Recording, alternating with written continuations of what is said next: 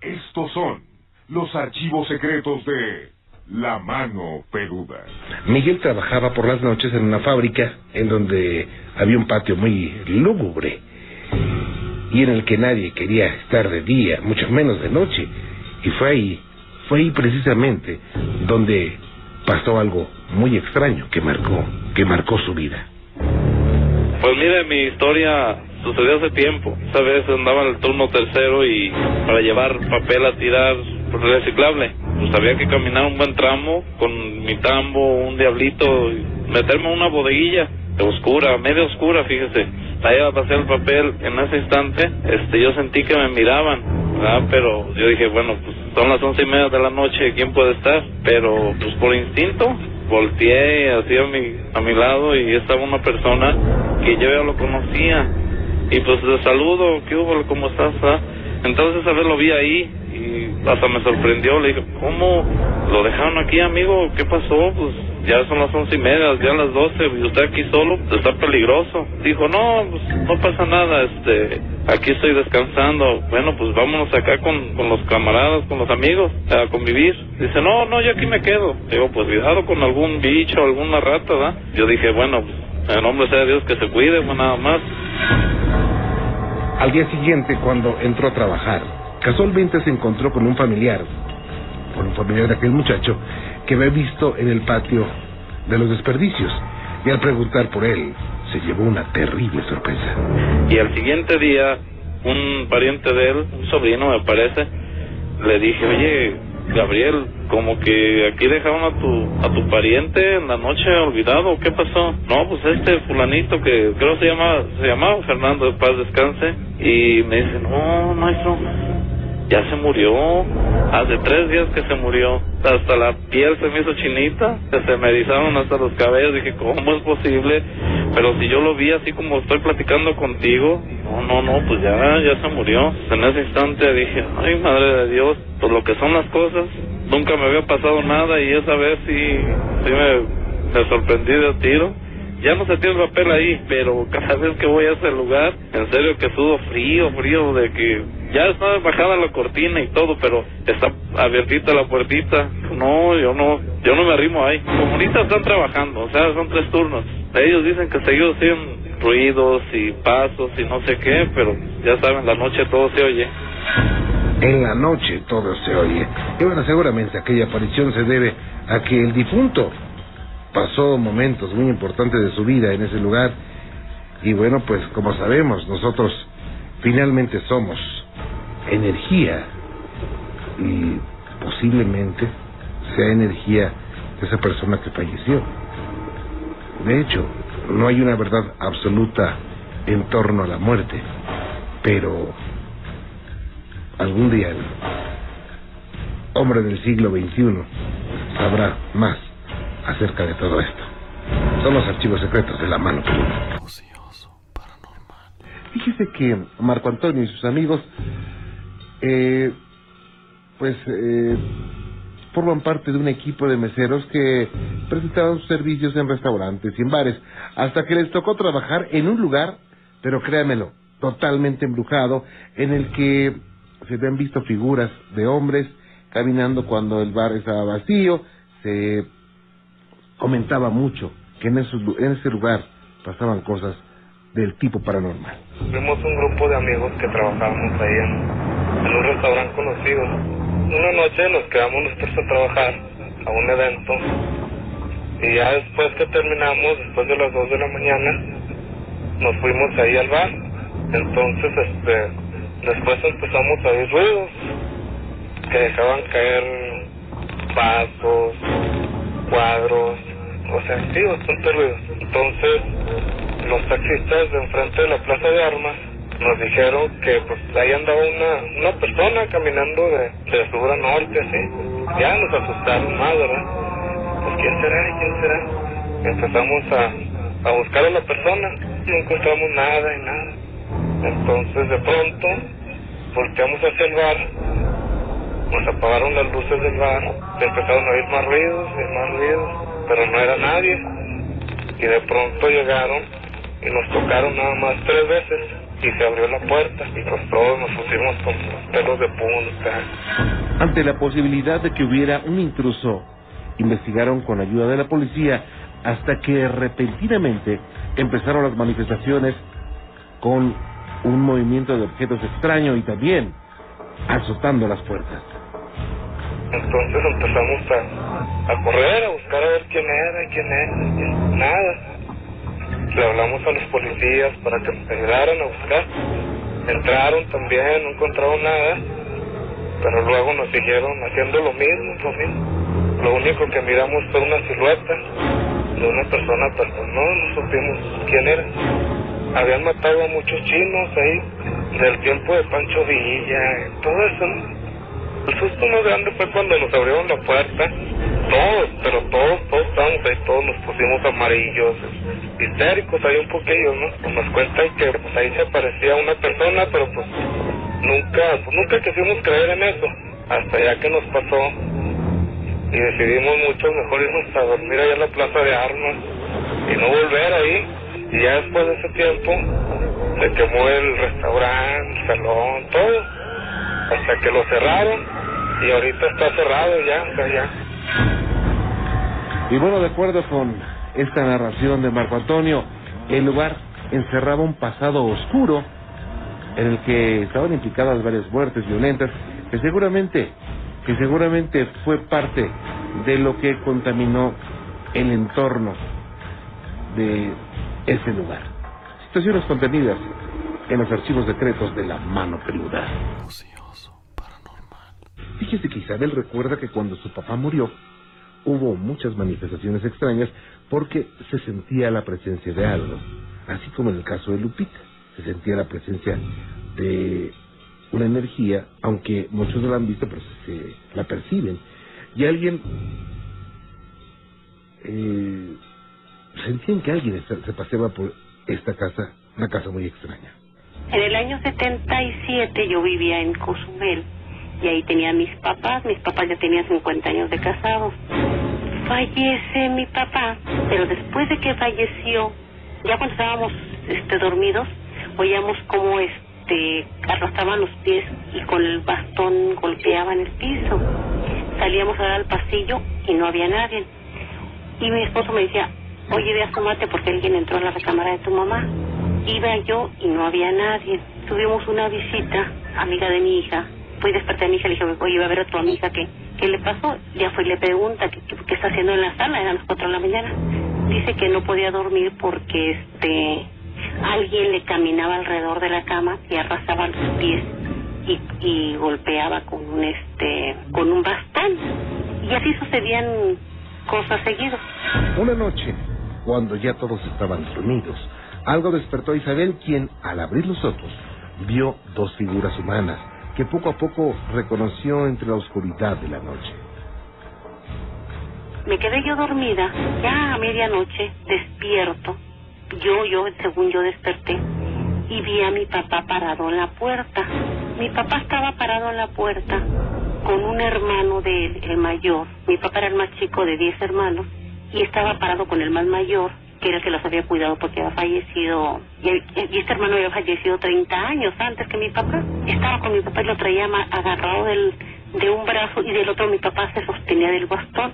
Yo voltaba a puerta le digo, papá, ¿qué estás haciendo aquí? Pero no me dio miedo. Tú ya, ya falleciste pero él no me decía nada. El que me contestó fue mi tío, me dice, es que él está muy preocupado por tu mamá. Dije, papito, mi mamá está bien. Entonces, este, mi tío le dice a mi papá, ya ves, tu esposa está bien, vámonos. Pero mi papá no decía ni una palabra. Mi papá giró, me dio la espalda y se fue por un túnel oscuro, oscuro, y me fui yo detrás de ellos, desde ellos, de ellos, pero iba un- como a una velocidad, y yo consciente que estaba él, ya, ya había fallecido. Esa fue una noche, una noche muy tormentosa porque el recuerdo de su padre le regresó la tristeza. Sin embargo, al levantarse y ver a su mamá, se dio cuenta que algo extraordinario estaba pasando. Al otro día en la mañana, me levanto con los ojos, hace 15 años de tanto llorar, estaba mi mamá en la cocina inyectándose insul- su insulina. Digo, espérate mamita, te la voy a inyectar yo. Me dice, ¿qué no dormiste? ¿Qué te pasó? Porque lloraste. Le dije, no, mamá, es que no dormí bien. Dice, oye, hija, si te digo algo, ¿me lo crees? Le digo, ¿qué, mamá? Dijo, anoche vino tu papá. Me quedé yo fría. Dije, ¿cómo, mamá? Dijo, fíjate que yo estaba acostada, dormida. No fue sueño, dice, fíjate que estaba dormida. Volteada hacia el ventanal. Había un ventanal que daba hacia el jardín. Y sentí que tu papá cómo se acostó detrás de mí y me abrazó fuerte, fuerte y me quitó la almohada y se la puso él. Dije, no, este, Domingo, dame mi, mi almohada. Me levantó mi cabeza y me puso la almohada. No, pues yo me quedé fría, ¿no? O sea, era demasiada coincidencia de que mi papá, que los haya visitado al mismo tiempo a mi mamá y a mí. Y mi mamá entró en estado de coma exactamente cuando mi papá cumplió un año, el 23 de enero del 98 y el 25 de, de enero, el 26 de enero del 98 murió mi mamá. Entonces yo pienso que mi papá vino por mi mamá. Y bueno, pues, se dice que el amor, el amor es una energía tan poderosa que puede trascender las fronteras de la misma muerte.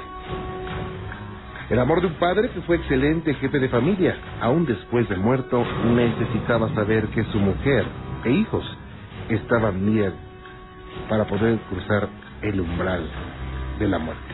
Son los archivos secretos de la mano peluda.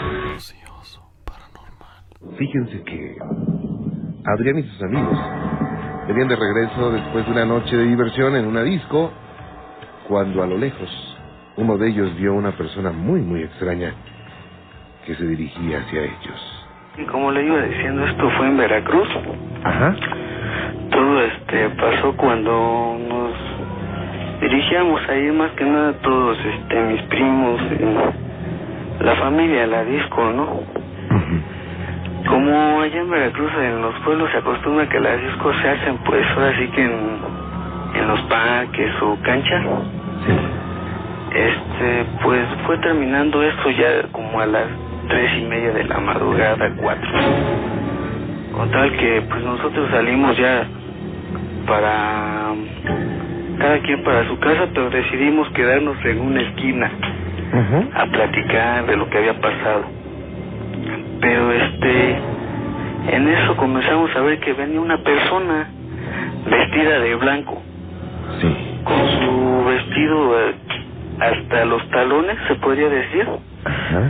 Y pues aparentemente venía caminando, ¿no? Cuando la extraña persona se les acercó, se dieron cuenta que no tocaba el piso. Alarmados, todos salieron corriendo al primer lugar donde se pudieron refugiar. Ya llegó el momento en el que pasó frente de nosotros, cuando, ¿cuál fue nuestra sorpresa? No ver que iba flotando esta persona, era una señora tapada su rostro con un velo. Y este, pues todos mis, éramos como cuatro. Uy, uy, uy. Todos este, nos quedamos ahí sin movernos. Una vez que pasó, pues qué más quedó, córranle. En modo, nos metimos al primer cuarto de, de uno de los de los que estábamos ahí. Ya después de que estábamos ahí adentro se comenzaron a oír muchos ruidos afuera, los gatos y los perros ladrar y con tal que decidimos quedarnos allá a dormir todos, ya mejor nos salimos. Y pues ese es el relato. Y bueno, pues esta no fue una historia muy extensa, pero... Pero imagínese usted pasar solo unos instantes bajo la presión de ver a una mujer flotando que lo viene siguiendo. Yo creo que sí son eternos esos minutos. Muchas veces preguntamos, ¿esto qué es? Hoy, el hombre del siglo XXI no sabe a ciencia cierta. Lo que sabemos es que son situaciones paranormales que existen y que están contenidas en los archivos secretos de la mano peluda. Fíjese usted, fíjese usted que Yasmín, Yasmín tuvo serios problemas cuando sus hijas eran pequeñas ya que la aparición de una viejita atormentaba a sus pequeñas porque les decía que las quería llevar. Tengo tres niñas. ¿Sí? dos de las grandes se les apareció una viejita. Ajá. Eso se dio cuando mi hija, la grande, tenía cuatro años y la mediana tenía tres. Ujú. Entonces, eh, ya durmiendo, en la madrugada dormía yo con la chica, con la grande, perdón. Sí. Y este, y como a las 3 de la mañana empezaba a gritar y me decía que en la cama había arañas y se subía encima de mí, o sea, del brinco que daba del susto, brincaba, se quedaba encima de mi pecho Sí. y este y me decía que había una viejita en la puerta. Entonces yo volteaba, sí me daba miedo, pero yo volteaba y no veía nada. Y ella lloraba y decía que las arañas. Y prendía yo la luz y tenía que sacudir y de enseñarle que no había nada y lloraba. Entonces yo sentí que ya la había calmado y de repente, o sea, se acostaba, se dormía, apagaba todo y así sucedió casi toda una semana. Y ya después dejó de verla, pero antes de dejarla de ver, me decía que la viejita le hablaba y que le decía que se fuera con ella. Entonces yo le dije, no, no le tengas miedo. Y le dije, dime dónde está y yo le voy a decir que se vaya. Y me decía, no, mamá, porque la viejita dice que a ti no te diga porque te tiene miedo. Y ya agarré, me paré, me armé de valor y le comencé a decir que se fuera. Y dice mi hijo, oye, mamá, te tiene tanto miedo que ya se fue y me dijo que ya me iba a dejar en paz. Yasmín tomó cartas en el asunto y era capaz de hacer cualquier cosa para llevarles, para traerles la tranquilidad a sus hijitas. Pero fue la misma anciana la que les dio la solución. Entonces, una semana quedó tranquila y a la otra semana se durmió conmigo mi hija la mediana. Ajá. Y este y le volvió a pasar lo mismo. Y sin saber la otra niña lo que le pasaba a la grande, comenzó a decirme toda la semana lo mismo. Sí. Y este y ya también me paré y le dije que por favor se fuera y que las dejara en paz. Que qué era lo que quería. La, o sea, la niña me dijo que la viejita le decía que como no estaban bautizadas ella se las iba a llevar. Entonces, no duré ni una semana y fue a hablar con el padre y todo eso y las bautizó y dejaron de ver eso. O sea, pero no entiendo por qué. Porque ya hasta ahorita ya están bien, las bauticé y todo, quedaron perfectamente. O sea, jamás volvieron a ver nada. Impresionante. Situación que las niñas captan. Se dice que ellas tienen capacidad para poder ver, sentir y escuchar. No se vaya, tengo mucho más para usted. Fíjese que Ricardo tenía varios años con un padecimiento que le causaba mucho dolor y después de haber visitado a muchos doctores sin resultado, estaba a punto de rendirse, pero de pronto una persona le dijo que le estaban haciendo un trabajo de brujería. Hace como ocho meses tenía problemas en el riñón y estuve viendo doctores. Yo trabajo en seguro y me habían dicho que era piedra. Estuvieron analizando todo, me sacaban placas y en lo que es lo de mi, entre mi costilla había como un punto blanco. Todos decían que era piedra, pero me causaba mucho dolor. Todos los doctores me decían, ¿sabes qué? es hay que cortar, no hay otra. Y yo dije, no, pues voy a ver otros métodos, a ver. Y empecé a visitar doctores particulares, todo, y nada, todos me decían lo mismo. Hasta que estuve con una persona y me dio, cuéntame cómo estás, cómo te sucedió todo. Y empecé a platicar mi problema. Y él me dijo, ¿sabes qué? Eso no es normal. Y me recomendó con una persona pues yo no creía mucho en eso. Digo, ¿cómo va a ser posible que me estén haciendo maldad? Cuando llegó con el vidente, este de inmediato pudo apreciar que tenía un gran mal que si hubiera tardado más en visitarlo, las posibilidades de que muriera eran muy grandes. Y al llegar con esta persona, me empezó a ver, me empezó a analizar y me empezó a decir, tú tienes algo, siéntate acá, vamos a platicar, me decía. Yo le iba platicando sobre los problemas que había tenido, mis dolores, y él me empezaba a decir que no, no era normal ese dolor, que ese dolor me iba a matar. Me dijo, si tú en 15 días no hubieras tenido conmigo, tú ibas a morir. Me dijo, tú no tienes nada de piedra, no tienes nada. Lo que tú tienes en tu, dentro del estómago puede ser un clavo, me dijo. Y es de la maldad que te están haciendo. hay dos personas que desean tu muerte, porque tú no estás con ellos, me dijo.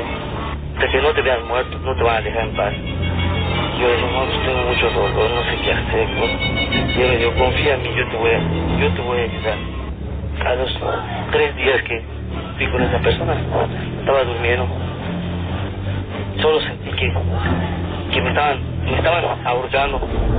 Y cuando abrí mis ojos, una, una sombra negra, pero baja, una persona baja, así sombra se veía. Me estaba zamarreando. Yo hacía, hacía por, por no que, me suelte.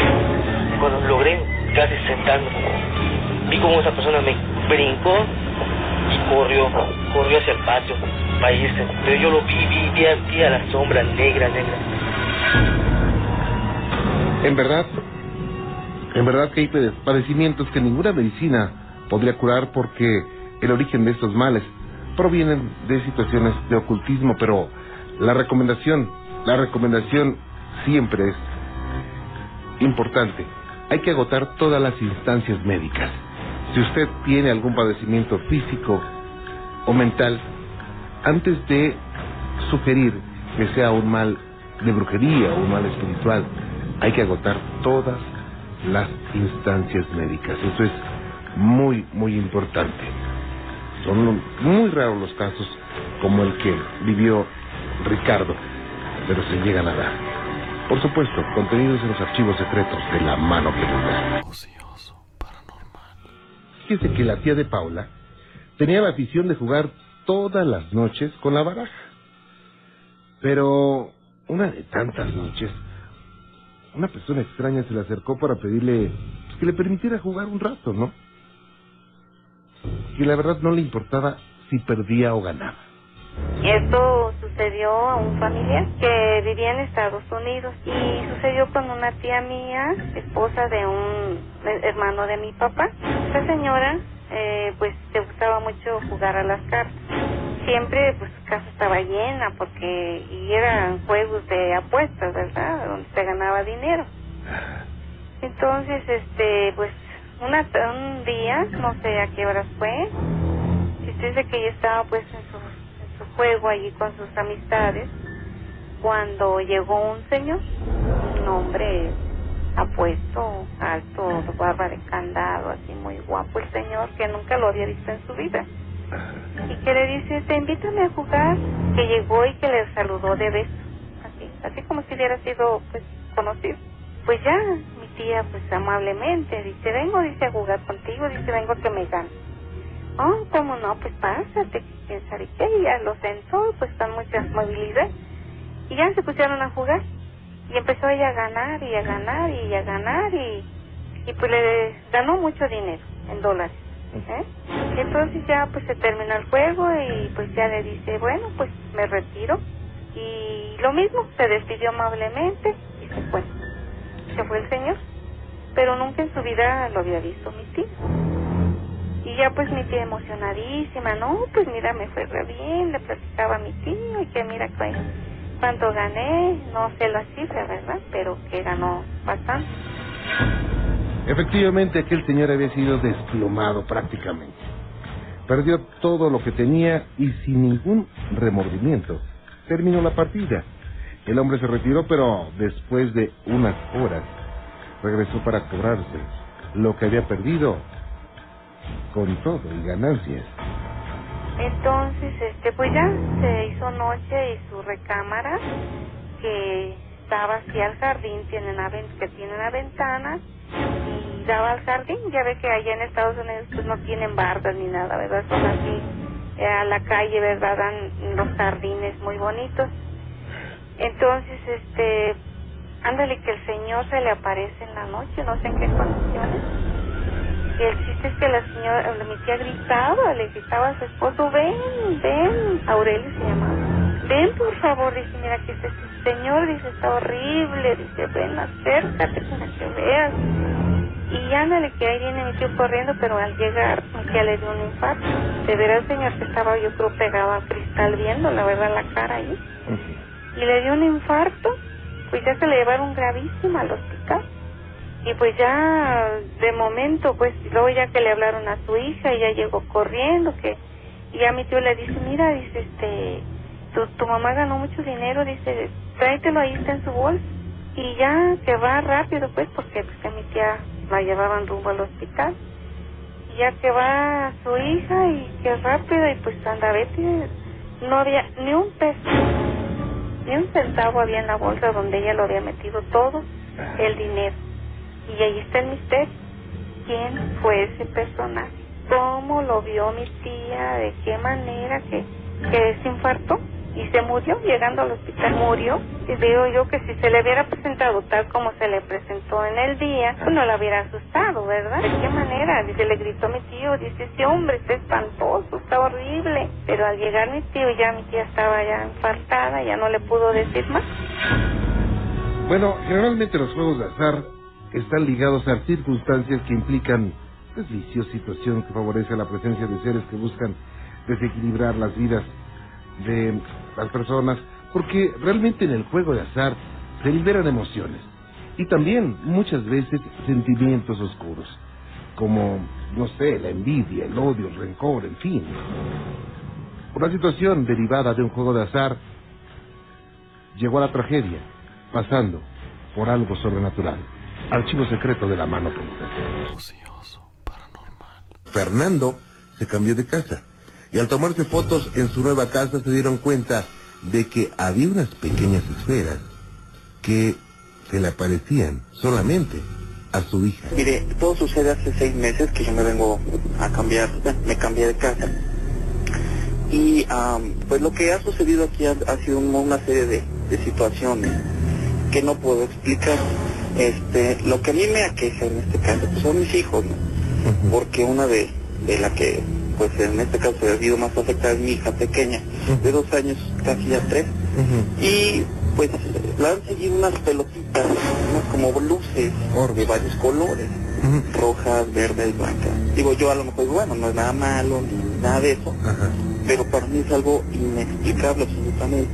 Pero la última fotografía que de lo de la televisión, que sale un ser, este, pues que la verdad, vaya, no, lo, no, no, no tengo explicación que dar, ni dármela a mí mismo, ni a mi esposa, ni a nadie, de que sea. O sea, eso junto con las bolitas que salen, inclusive este, cuando estuvo el de tu equipo aquí, pues tomamos una foto pues para checar y volvió a salir una de las bolitas, ¿no? Es decir, mm, han sido una serie de, de, de situaciones que yo ya no salen un poquito de control y es por eso que yo ya quisiera pues alguna ayuda, ¿no? Al descubrir este fenómeno se dieron cuenta que hubo otras manifestaciones energéticas que inclusive levantaron el suelo de una habitación donde además se escuchaban ruidos. Lo del piso, se levantó todo, el piso, todo, todo, se- rompió. En el techo, antes de dormir, sale en una, bueno, eso nada más sucedió una vez, una mancha color amarilla, que pensé que era un reflejo de la tele, la algo así, apagamos todas las luces y me paré pues para ver qué era y era una como mancha fosforescente, todo la toqué con la mano y se se hizo como de otras cinco, cinco cosas, ¿no? Así como, y se fueron apagando poco a poco. O sea, digo cosas porque pues no tengo elementos que decir, o sea, que, que cómo, cómo, cómo poder describirlo, vaya. Claro. Entonces, pues, este, pues básicamente eso es lo que yo quiero, una respuesta, algo que me tranquilice, porque pues mi casa es nueva, mi casa pues la he hecho con mucho esfuerzo, y creo yo pues que merezco tranquilidad, ¿no? Y bueno, pues las energías se manifiestan de muchas formas, pero la aparición de oros es una de las más extrañas, inclusive los animales parecen percibir con mayor facilidad. Se dice que son esferas de energía, se dicen muchas cosas acerca de ellas, pero lo cierto es que en fotografías, en videos y también a simple vista, muchas personas han tenido la experiencia de presenciar los oros. Por supuesto, son los archivos secretos de la mano peluda. Y bueno, fíjese usted que Gabriela nos relató una serie de situaciones extrañas que la han perseguido desde pequeña, cuando sus papás pensaron que le habían hecho un mal de ojo. Desde que tenía un año de edad, eh, mis padres eh, estaban rentando un departamento, nos cambiamos ahí y cada 15 minutos me despertaba yo llorando muy aterrada Mi mamá al principio pensaba que era una enfermedad, eh, que tenía algo. Me estuvieron llevando con el pediatra, me mandaron, bueno, pues pasaron los tiempos, hasta los cuatro años estuvimos viviendo en este departamento. Desgraciadamente, pues siempre fue una presencia en ese departamento. Mm, Me despertaba llorando, muy nerviosa, me llevaron con el doctor, me dieron pastillas, pasó, ya tenía dos años y medio, me dijo una tía que necesitaba hacerme una limpia con, pues que a lo mejor me habían hecho mal de ojo. Después mi mamá y mi tía me llevaron con una señora a que me hiciera una limpia. Con pirul, con huevos, me envolvieron en una sábana, me dijeron que me iban a, que iba a sudar mucho. Desgraciadamente no, seguía, seguía igual, despertándome muy aterrada. Mi mamá pues no sabía, yo no le podía explicar qué era lo que tenía realmente. Bueno, con el paso del tiempo las situaciones extrañas siguieron pasando, al grado de sentir la presencia del abuelo, quien ya tenía varios años de fallecido. Después eh, mi papá chocó, lo cambiaron. Eh, se nos vino una desmejoría económica, mi mamá se enfermó del riñón, muchos, muchos problemas. Se veían sombras, mi abuelo se murió cuando yo tenía tres años y mi hermano dos años. Y yo le decía, mi mamá estaba trabajando y me dejaban con una vecina. Yo siempre le decía, me decía ella, oye Gaby, ¿qué están haciendo? Dice, nada, le estoy dando la sopa a mi abuelito. ¿Qué sopa? Sopa de fideo. Pero yo en ese tiempo no sabía los gustos de mi abuelo, realmente, ¿verdad? Ni que la sopa de fideo le gustaba.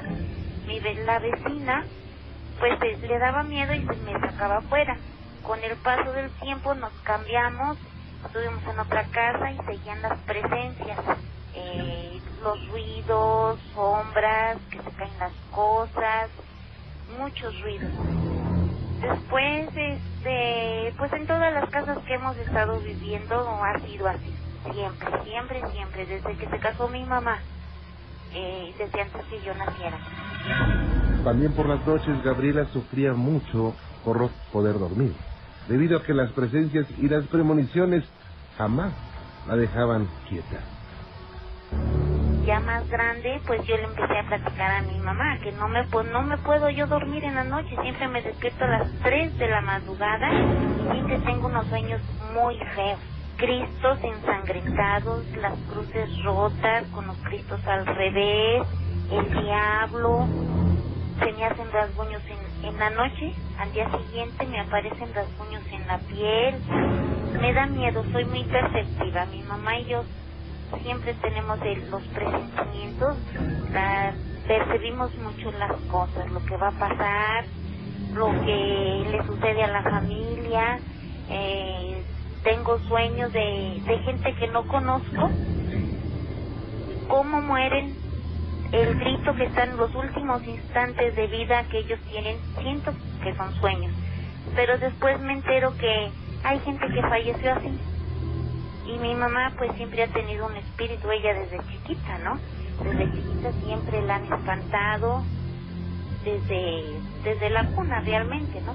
Y en todas las casas que ha estado viviendo, siempre está la presencia de alguien, siempre, siempre. Se caen mm, pues las botellas, los platos, se ven sombras, se abren puertas, y a la gente que le hemos platicado, pues también lo ha llegado a ver, aunque sea de día, lo ven. Ven las sombras, oyen los ruidos, se abren las puertas, se mueven los vasos de las mesas. No sabemos realmente a qué se deba. Le han dicho a mi mamá que ella siempre ha tenido un espíritu a su lado, del lado derecho, pero realmente no sabemos qué sea.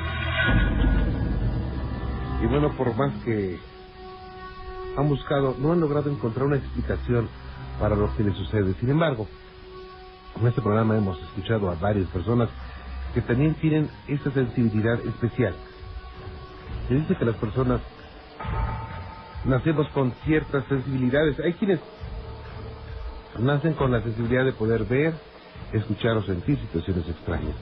Y por supuesto, son motivo de los archivos secretos de la mano peluda. Ocioso, paranormal.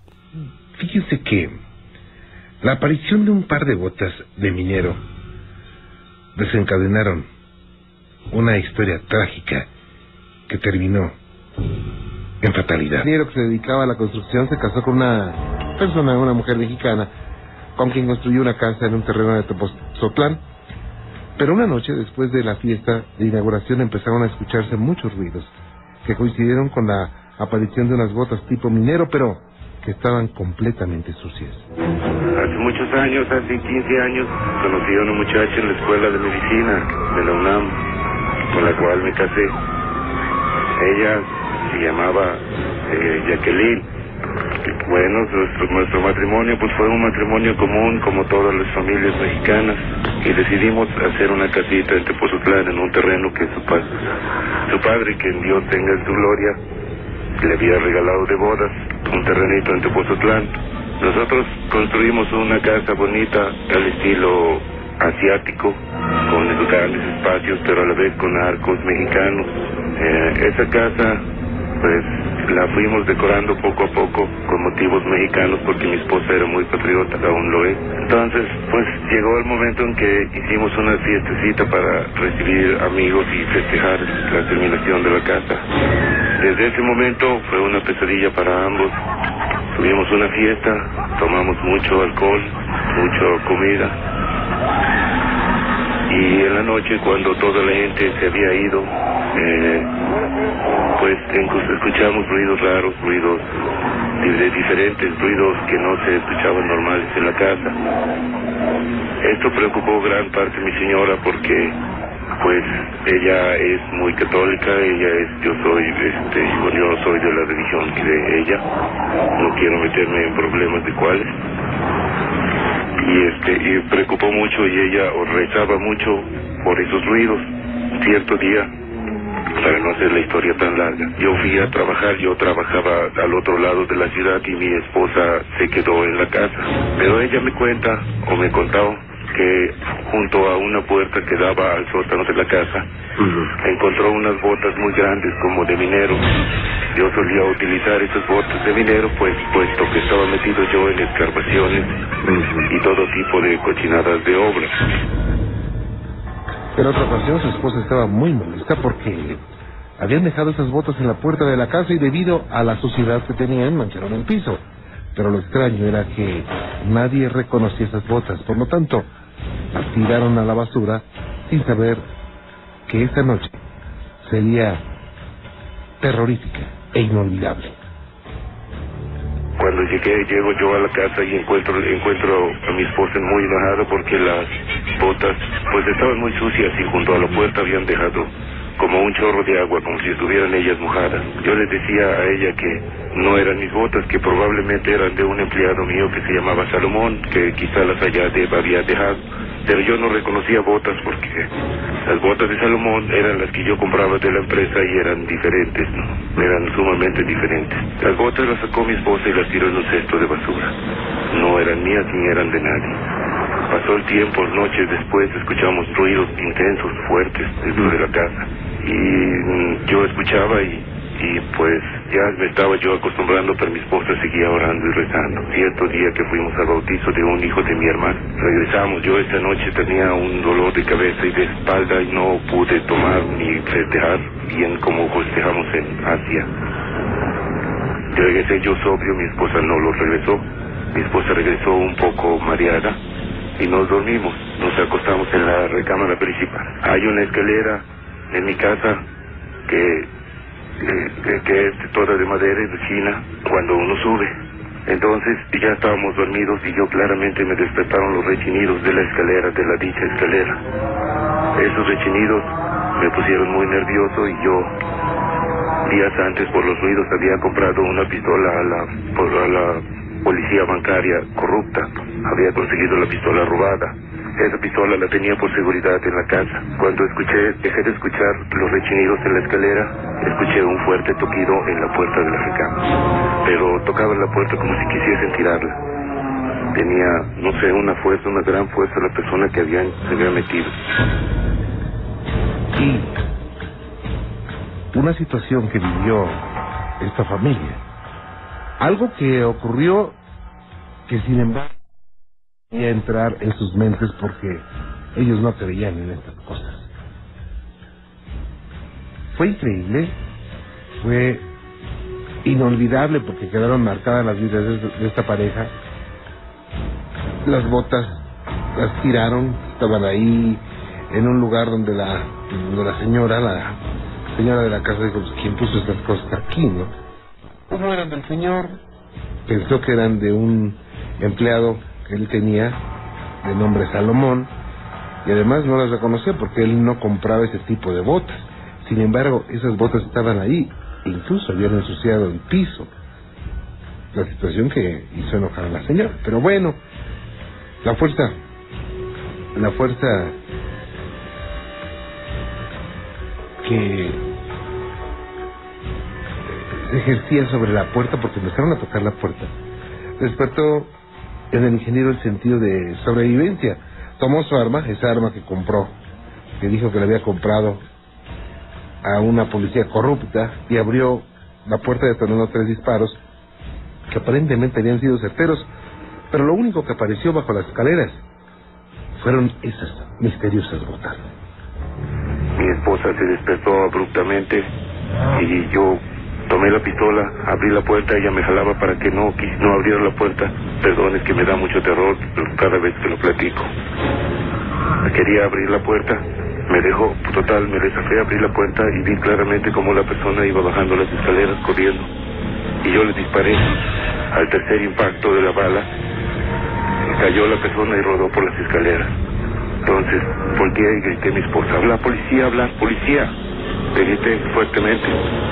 Entonces cuando volteé de nuevo, prendí la luz pasillo, prendí la luz escalera, bajé. Y no, no estaba persona, no había nadie. Había unas botas, las mismas que mi esposa había tirado hace dos o tres meses atrás, pero las botas tenían sangre. Esto puso muy nervioso mi esposa, llegó un padre. Días después quemó botas y salió todo se calmó durante un lapso de tiempo. Mi esposa seguía muy nerviosa y nosotros ya habíamos encargado un bebé. Para que estuviera más tranquilo, nosotros llamamos a un tío de ella este, para que pasara un tiempo en la casa. Un tío, un tío que, debido a un accidente de trabajo, había quedado inválido y el señor no hacía nada. Entonces, por eso, pues para que la acompañara durante los días de embarazo y todo, eh, como yo trabajaba muy lejos. Llegó el tío y las cosas fueron muy normales durante unos meses, unos dos o tres meses. Cierto día llego yo con Salomón y con otro empleado, que es mi gente de confianza de la obra. Y entro a la casa, toda la casa estaba apagada, todo, todas las luces apagadas excepto la de una sala de, de televisión que teníamos en esa casa. Ese día el ingeniero ya presentía algo extraño.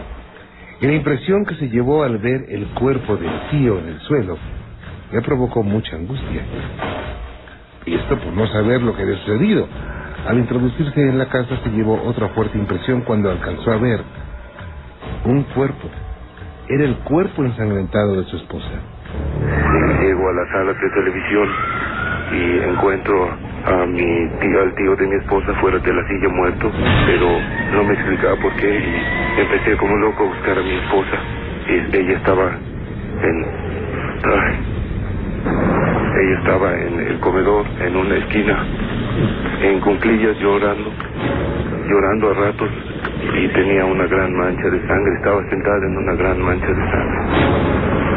Yo pensé que mi esposa habían asesinado o algo, pero vi que estaba viva, llamé a la policía llegaron los del Estado de México. Llegaron, se llevaron a mi esposa a la ambulancia. Mi esposa lo único que había pasado era que había perdido el bebé. Mi, mi el tío de mi esposa había muerto por un, por un ataque cardíaco. Entonces mi esposa la mantuvieron en terapia intensiva porque no respondía, llevaba tres semanas en terapia intensiva y de repente empezó a presentar mejoría. Ahora pasó el tiempo, mi esposa nunca se recuperó, no sé qué sucedió, yo la he llevado con psiquiatras y gente de haces, que hace esas hipnosis y ella de vez en está muy lúcida, está muy tranquila, no lúcida porque realmente no me recuerda, está muy tranquila y y cada vez que, que la hipnotizaban y, le hacían recordar se ponía como histérica y me decía que, que, que me cuidara, que, que ahí estaba y que nos iba a hacer daño, pero no sabía yo qué ni, ni cómo, ni quién. Y tuve problemas y no hubiera ido yo con mi amigo Salomón, con mi gente de confianza. Quizá yo estaría yo en la cárcel por porque me hubiese acusado la policía mexicana de haber de haber asesinado a- al tío de mi esposa y haber golpeado a mi esposa por pues no sé por qué motivos. Su esposa ya no pudo recobrar la razón quedando internada en el hospital psiquiátrico, pero lo más horroroso fue que cuando regresó a su casa y se encontró con algo que no podía creer. Ahora mi, mi esposa está en un hospital psiquiátrico en Guadalajara. Yo la voy a ver cada mes, ella no me reconoce, ella cree que soy un amigo, que ella se formó y la casa, la casa no la he podido vender.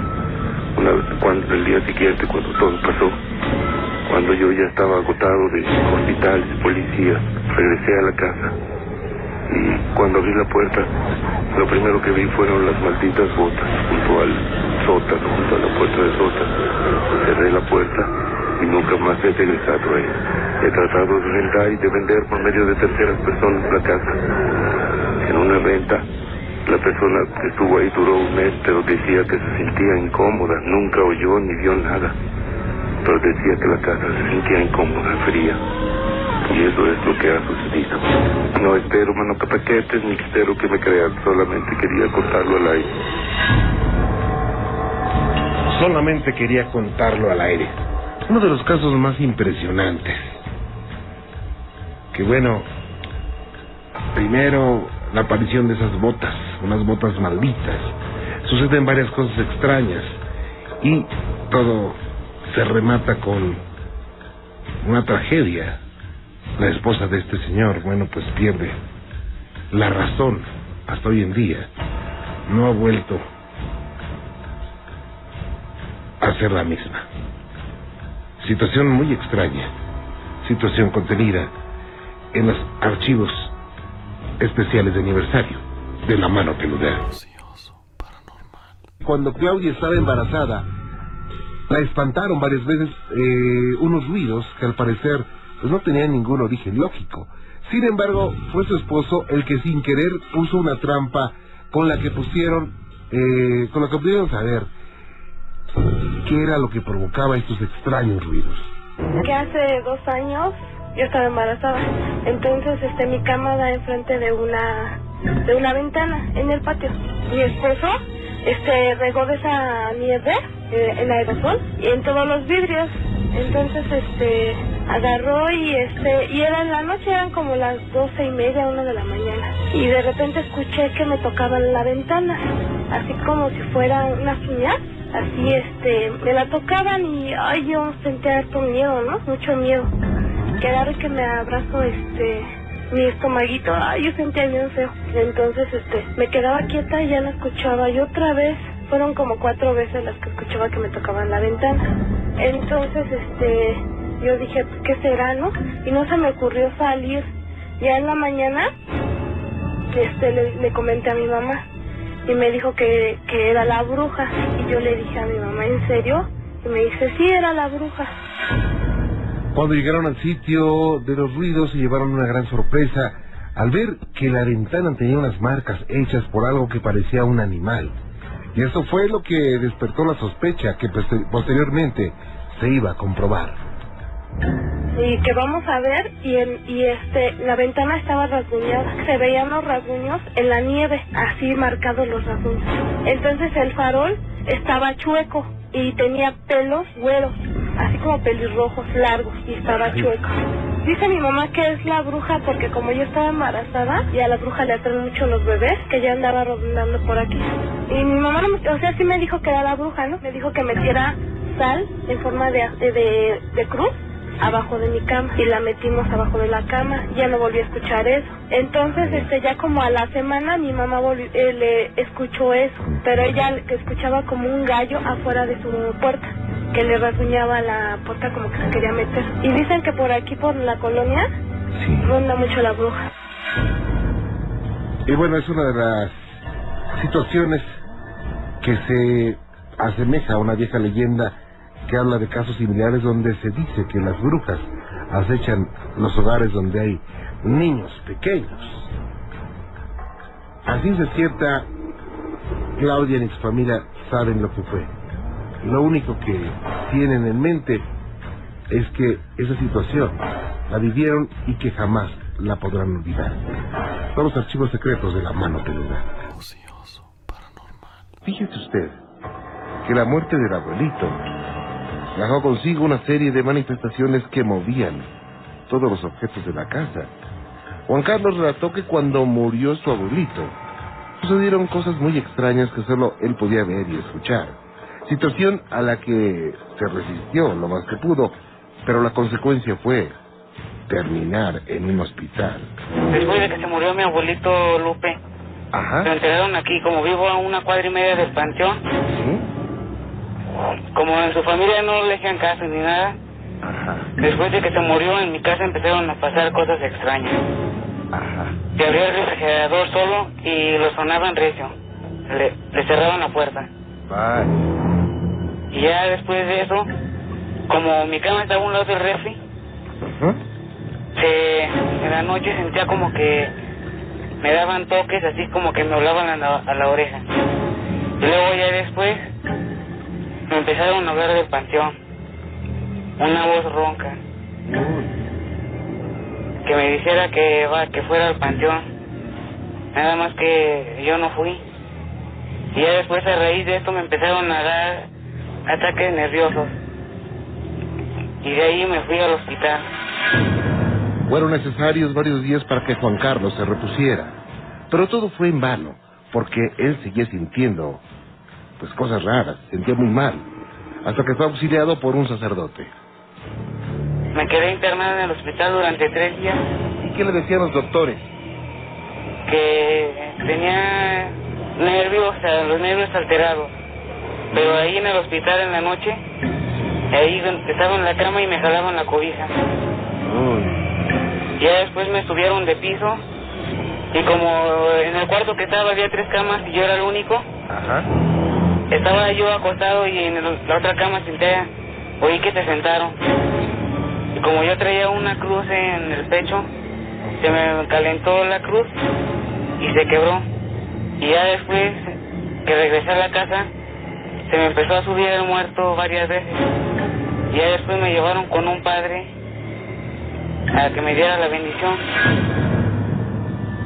Los nervios alterados. Ese fue el diagnóstico de los médicos, pero la causa de este malestar tuvo que ser algo muy fuerte para llevar a este joven al hospital. Algo de lo que platicábamos hace un momento. Situaciones que del susto pueden causar algún malestar, alguna enfermedad. Situaciones producidas por experiencias del más allá y que quedan contenidas en los archivos secretos de la mano. Fíjese que, por otra parte, una situación muy dolorosa acercó a Gudelia a un pasaje de su vida que nunca, de verdad, nunca podrá olvidar porque sus oraciones fueron escuchadas y de la manera menos que menos pensaba, se le presentó una respuesta. Son situaciones sobrenaturales, de las que no espantan, de las que son maravillosas. Tenía a mi esposo muy enfermo, muy enfermo. Y en eso yo, yo siempre le pedía a mi Padre Dios que me iluminara, que a dónde lo tenía que llevar a curar. Y pues ya cuando me vi, en esos momentos yo me vi aquí en el patio de su pobre casa, y muy apurada, y, y cuando hay una voz que me dice, imagino que de mi nombre, ¿no? Porque de inmediato, pues, yo ya me, ya me vi en las nubes. En esas nubes eh, salieron tres ángeles a mi encuentro, jovencitos, delgaditos. Y pues, dos a la izquierda y uno a la derecha. Y yo nomás iba con mis manos y decía, así juntas, y decía, Padre Santísimo, Padre Santísimo. Dos ángeles de la izquierda, los dos. Yo no veía, no veía gente, no veía más que puras nubes, pero una valla así como un camino, una, como si fuera una avenida. Esta situación no dejaba de ser hermosa, pero increíble, sobre todo cuando aquellos seres angelicales la encaminaron a una experiencia que cualquier mortal quisiera tener. No podía hablar otra cosa, pero esos ángeles de mi izquierda me sonrieron como que se asomaron a verme y ya se desaparecieron. El de la derecha me llevó a la presencia de nuestro Padre Dios eterno, el que creó todas las cosas. No le pude contemplar su rostro, nada más una túnica blanca. Y como quien dice, pues ya me viste bien. A su derecha está nuestro Padre Jesús en la cruz, con su sandal blanco y los dorados. Igualmente me ya lo vi bien. A su derecha de nuestro Padre Jesús está la Virgen, muy, muy grande, muy enorme, la Virgen de Guadalupe, y con Juan Diego hincado, así como lo vemos en su representación. Y desperté, fue algo muy hermoso, y tiene muchos años y no se me olvida.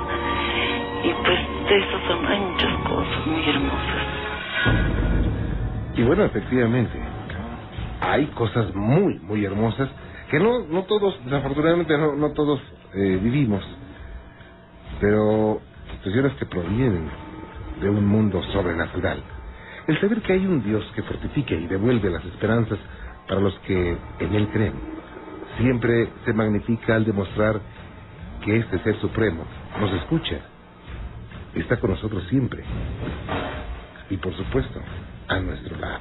Nada más que a veces los seres humanos, pues mientras no lo necesitemos, o creemos que no lo necesitemos, pues no nos acordamos. Solamente cuando tiembla, cuando nos hace falta dinero, cuando alguien está enfermo, es cuando nos acordamos. Ojalá nos acordemos más de ese ser que siempre nos cuida. De situaciones maravillosas también están hechos los archivos secretos de la mano peluda. Y déjeme decirle algo muy interesante. Fíjese usted que Alberto no ha podido superar el hecho de haber conocido a una familia muy peculiar. Todo comenzó normalmente como como si iniciaría un noviazgo del que se podría pensar que culminaría con una boda. Pero algo extraño, muy extraño cambió las cosas. Mire, todo comenzó hace como un año. Bueno, yo trabajo ahí por Ecatepec. Entonces, este, bueno, yo conocí a una, a una muchacha, eh, su nombre era Concepción. Bueno, nos hicimos amigos y pues ya saben, ¿no? Nos hicimos novios. Eh, bueno, tardó como medio año para hacernos novios, pero nos hicimos novios, ¿verdad? Sí. Entonces, ella me platicaba mucho de su familia, me platicaba mucho de, de su mamá, ¿verdad? De sus hermanas. Hasta que un día me las presentó. Me presentó a sus hermanas, a, toda su familia. Un día me invitó a una fiesta y por nuestra fiesta eh, fue allá por, por donde vive. Ella vive allá por, este, por lo que es la, la Zaragoza, Pantitlán, todo eso. Entonces, este, pues yo fui y me quedé en su casa, bueno, con, su, con toda su familia. Eh, yo me quedé a dormir en, en la sala. Bueno, esa noche yo veía así como este ruidos medio raros, veía así como risas, quejidos, que iban al baño, que estaban comiendo. De hecho, a mí pues sí me un poco de miedo todo eso, ¿no? A la mañana siguiente, su novia le dedicó una canción que en ese momento no tenía nada de extraño, pero junto con la canción le dijo unas palabras que penetraron en lo más profundo de la cabeza de Alberto. Al otro día, como a las 8 de la mañana, todos se despertaron muy temprano. Pues yo, la verdad, pues no me levanto a esas horas, ¿verdad? Me levanto como a las 9 o 10. Entonces ella mm, me dice que me dedicaba una canción. La canción es la de la de Moemia, la de Manto Celestial. De hecho, la puso y ella me dijo que todo lo que pase entre los humanos o la humanidad, todo es por, por gracia de alguien que no es Dios. Simplemente toda la gente caerá de rodillas o de, o de brazos y toda la gente estará feliz siendo en el infierno, sino en el cielo, no se me dijo. Entonces, pues yo la verdad sí es un poquito, este, pues raro, ¿no? Escuchar todo esto, pues a mí me pasó y yo todavía no, no llego a, a entender por qué me pasó esto a mí, ¿verdad? Bueno, llegó la, tanto, este, empecé a platicar con ella, empecé a platicar con sus hermanas, con su mamá, bueno, de dónde venían o, o qué eran, ¿no? Sí. Entonces se veía una gente, se veía una familia normal. Todo marchaba bien, luego de aquella noche. Pero hubo varias salidas como las acostumbradas por los jóvenes parejas. Sin embargo, repentinamente, ella desapareció y jamás, jamás regresó al trabajo y las llamadas nunca, nunca las contestó. Salíamos a, pasear, salíamos a, a comer, todo eso. Hasta que llegó un tiempo en que ella ya no fue al trabajo, ya no fue, y entonces este, pues yo me traté de comunicar con ella. Bueno, el teléfono estaba, bueno, no funcionaba. Fui a, a su domicilio. Entonces, este, bueno, me dice una señora, bueno, lo que pasa es que no conocemos a ninguna persona llamada por ese nombre. Entonces, pues yo me quedé con la duda porque se supone que esa gente era muy conocida, bueno, esa familia era muy conocida entre la colonia. Entonces empecé a ir a los lugares donde ellos este, iban diariamente, ¿verdad? Y empecé a preguntar por ellas. Entonces la gente con la con la que habíamos ido, la gente ya no estaba, había gente nueva.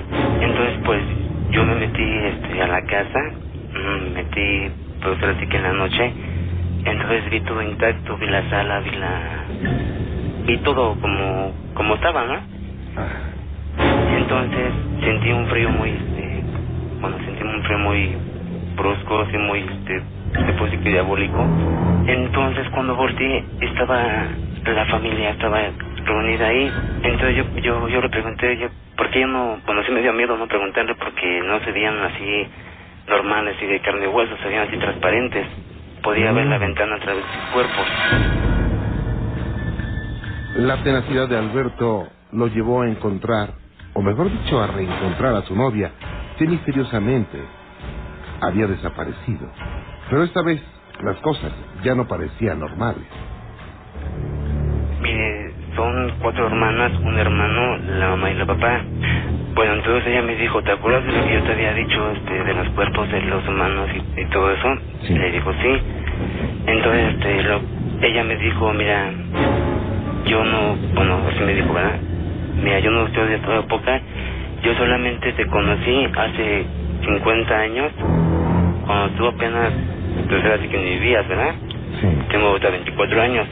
Te conocí hace 50 años y en esa época te iba a conocer. Solamente que yo me adelanté mi muerte. O sea, mi familia y yo estamos muertos.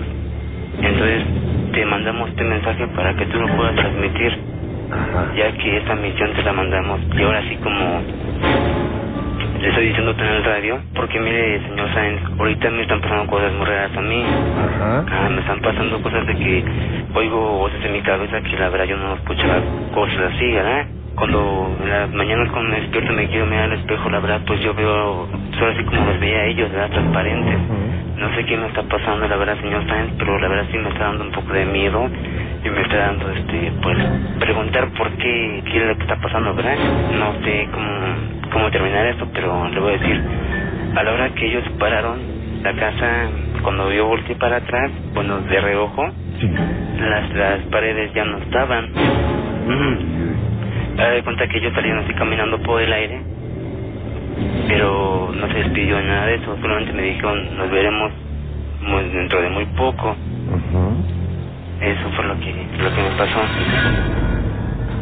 Este caso puede tener varias interpretaciones y cada quien puede pensar lo que lo que crea, pero nunca se sabrá cuál es la correcta. Desde un caso de alteración mental hasta un encuentro con seres de otra dimensión, todo puede ser posible. Situaciones que hicieron pasar por una familia normal. El hecho este es que esto pertenece a los archivos secretos de la mano peluda. Fíjese usted, cuando la hija de Oliva tuvo su primer bebé se presentaron algunas manifestaciones extrañas que provocaban que la niña se mantuviera muy inquieta. En la casa de mi hija, antes de aliviarse ella, ella se le vio en agosto. Como haría como unos 15 días, dice que vio ahí en la puerta de para entrar a la cocina, vio a una mujer vestida de negro. Este, se alivió y pues pasaron los meses. Ya ahorita la niña tiene eh, seis meses. Este, pero ahora no la dejan dormir en su cunita. Dice que le, pues ella piensa que a lo mejor sean duendes porque dice que este oye como que rasguñan y así en la en el en la cuna como que le rasguñan así la, la cuna y luego este de uno de los rincones del cuarto le, le han silbado. Y este en una de las paredes donde tiene la cuna ella cerca de la puerta dice que vio en la pared así una altura como de que será un metro y medio dos metros.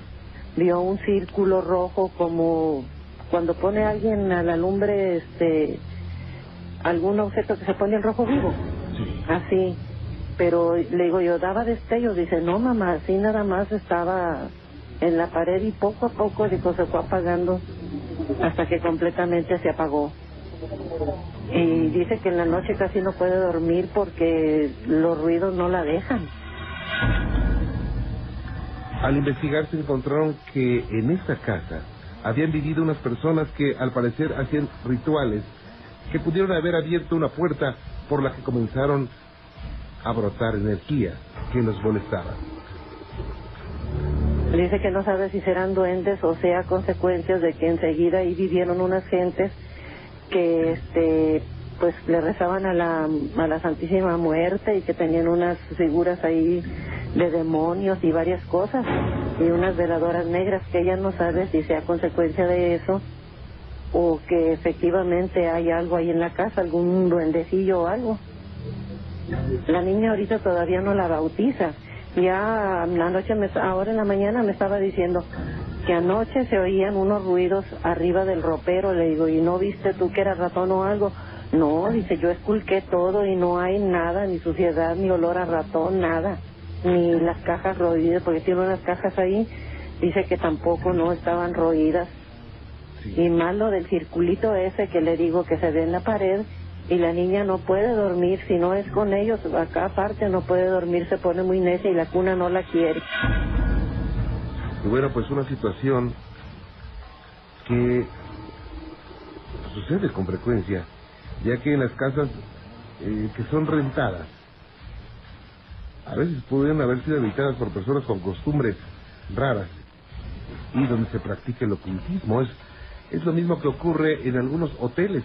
Fíjense que hemos estado en varios hoteles, digo, no menciono los nombres por, por respeto, pero hoteles de gran turismo, o sea, de, de, los más de los más lujosos y de los más modestos.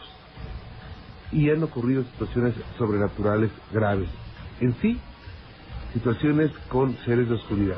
¿Qué pasa?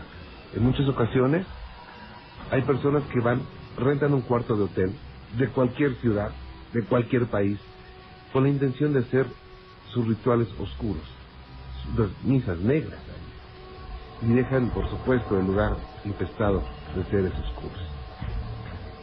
Situaciones que ocurren y que son parte de los archivos secretos de la mano peluda que Gabriel y su familia, bueno, rentaron una casa con un costo muy bajo. La única condición era que conservaran en el garage un coche que estaba ahí guardado. Y ante tal oferta, pues no, no pusieron objeción alguna, de manera que aceptaron lo que les pidió el casero, pero, pero ¿qué sucedió entonces?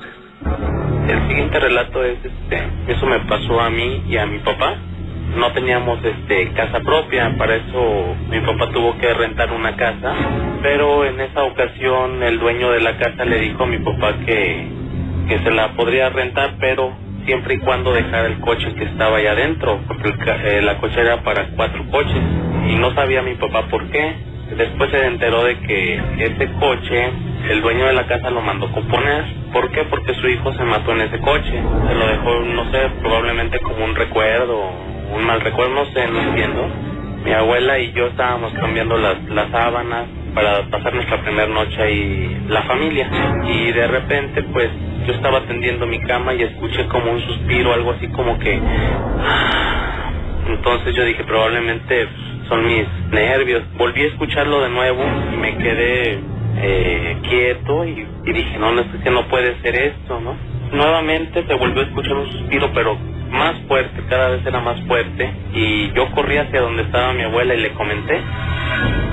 Y bueno, no pasó mucho tiempo para que empezaran a notar situaciones raras en la casa. En cierta ocasión escucharon mucho un ruido en la parte de abajo de la casa y al asomarse vieron una terri- terrorífica sombra.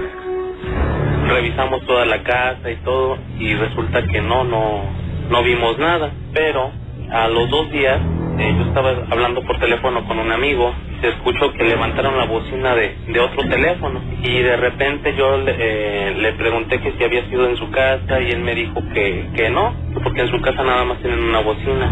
Como la casa donde vivíamos era de dos pisos, escuché yo claramente cómo se azotaban las puertas de arriba y le dije, ¿sabes qué? Lo que pasa es que estoy escuchando ruidos, probablemente se metió alguien o... Yo nunca me imaginé que era algo fuera de lo paranormal, ¿no? Y escuché que venían bajando las escaleras, pero me quedé yo así quieto, escuché como si hubieran dejado caer como cuchara. Al último de los escalones había un marco suelto, donde se escucha cuando pisan. Yo dejé caer el teléfono porque me asusté, vi claramente cuando se movió y escuché claramente cuando, cuando se movió. De repente pues, solté el teléfono, ya no, ya no supe de mí. Lo único que veía era como una sombra, pero no tenía forma, no era forma de un hombre, no era forma de un humano. Era una forma que, o sea, no tenía forma.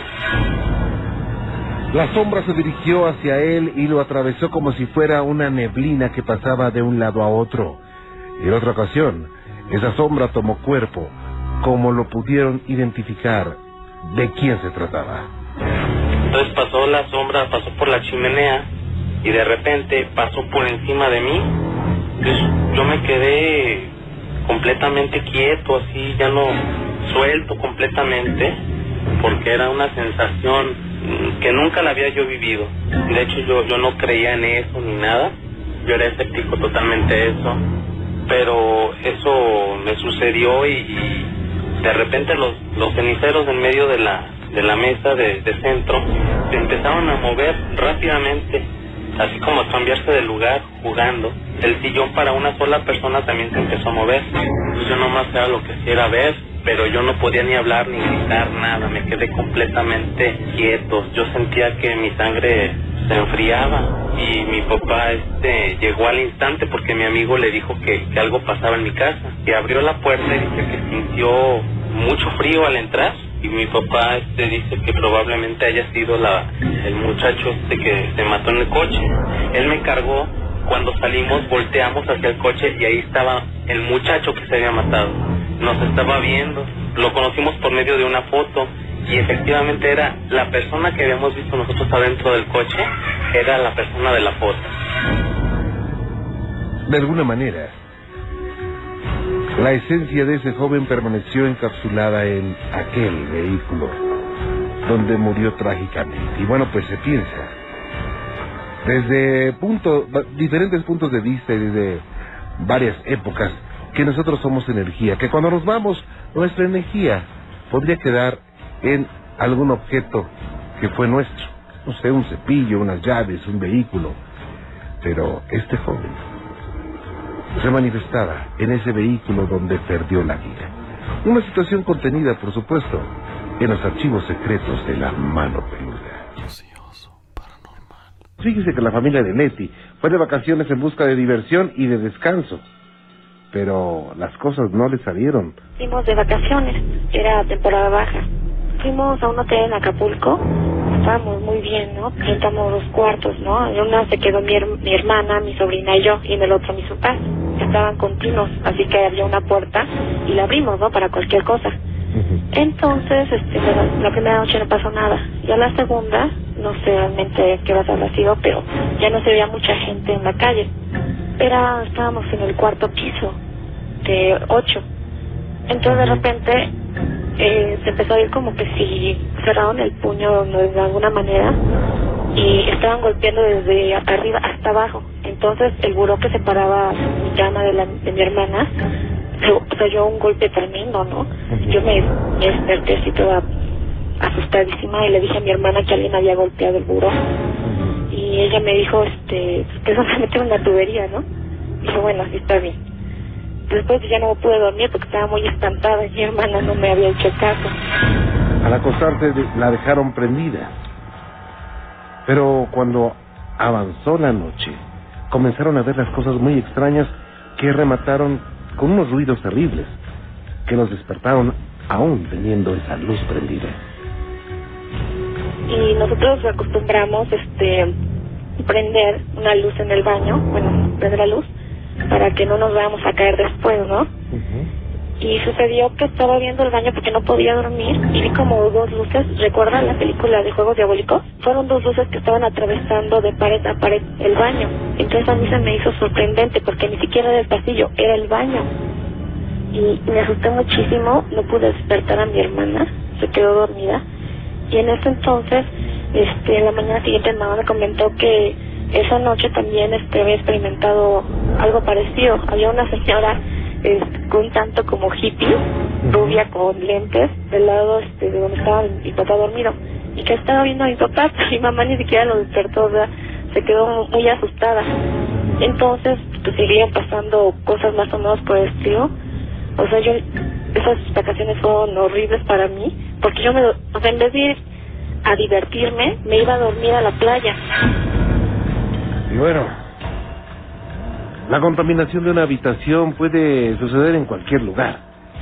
Hemos visto hoteles de gran lujo, hoteles de menos lujo, pero cualquier hotel podría ser pues eh, atacado por estas energías o con presencia. Y he sabido que muchos lugares hoy en día padecen ese tipo de fenómenos y que hacen que algunos huéspedes prácticamente salgan disparados por la madrugada a consecuencia de un susto y buscando otro lugar donde alojarse. Son los archivos secretos de la mano peluda. Fíjese que Jesús sabía que desde niño tenía cierta facilidad para percibir cosas extrañas que los demás no podían hacer. Y en una ocasión sintió un fuerte dolor en el pecho que le anunció la muerte de su amigo. Mi historia relata de un velorio. Es un muchacho. Cuando él tuvo este accidente, o sea, yo tuve un poco de dolor en el pecho. Le había preguntado a mi mamá qué era. Y ella me había dicho, no, es que alguien va a morir. Pero no creo, la verdad no sabía qué era. Durante ocho días lo tuve teniendo y cuando me enteré que esta persona había fallecido, pues sucedió de que en el velorio, bajo del féretro, había un león negro con alas blancas abajo, como una sombra. Se le veía la forma de un león. Yo he visto los leones, pero sí se me hizo raro ver uno de color negro. Enfrente del féretro y atrás habían este dos gatos negros, grandes, exactamente casi mediando un metro. También eso lo vio mi hermano. Y este bueno, también este el pariente de esta persona Dice que él salió afuera y vio otros dos gatos negros pegados a una ventana, pero también eran casi de un metro. O sea, los ojos se les veían rojos y, o sea, yo antes ya había visto esto en, en un velorio anterior, pero en, el, en aquel anterior, enfrente del féretro, había un ángel y atrás otro.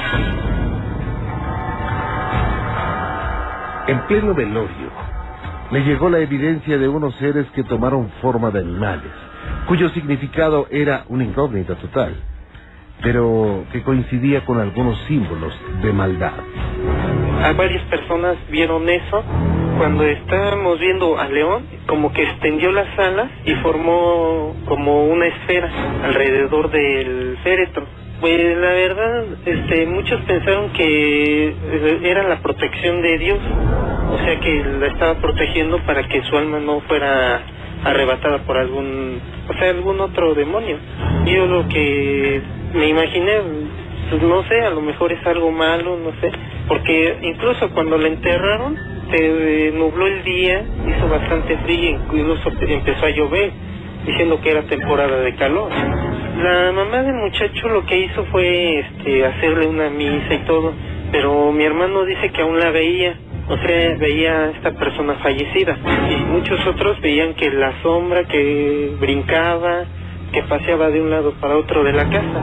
Nadie sabe ni si era alguna persona o no, pero dicen que nada más veían una sombra. Todos por querer estar con esa persona que había fallecido y estar con la familia, nos quedamos, incluso pues, nos agarramos valor. Y bueno, realmente, realmente es muy difícil una situación así, vivir con una sensibilidad especial según nos han relatado las personas que cuentan con ella, porque de manera involuntaria se ven involucrados con personas que, de otros individuos, que dejan asuntos pendientes. Tienen una, una relación con problemas de otras personas, que bueno, no terminan con la muerte. Hay una fuerza extraordinaria que rebasa las fronteras de lo que le llamamos muerte. Situaciones extrañas contenidas en los archivos secretos de la mano peluda. Fíjese que cuando Guadalupe asistió a la tradicional misa de todos los domingos, se percató de un hecho muy extraño que le causó sorpresa, tras observar a un par de ancianos que entraron al templo y se colocaron junto a ella. Mire, mi madre había fallecido, tenía como unos dos años más o menos. Entonces, un domingo me fui yo a misa y con mi hermana. Fuimos este como a las ocho de la noche. Ya estando como en la primera lectura, llegaron dos viejecitos, un señor en una silla de ruedas, una viejecita que lo traía este así empujando sentaron en la misma banca donde estábamos mi hermana y yo. La viejecita, ya al ratito de estar ya en misa, ella puso sus manos en el respaldo de la banca de adelante. Entonces yo me quedé viendo la verdad porque se me hicieron sus manos conocidas, o sea que yo las había visto antes. Ya cuando me fijé bien en sus uñas, en sus dedos, y así en la forma de la mano, pues me di cuenta yo que eran idénticas a las de mi mamá haga de cuenta usted que eran las manos de mi madre, las que yo estaba viendo.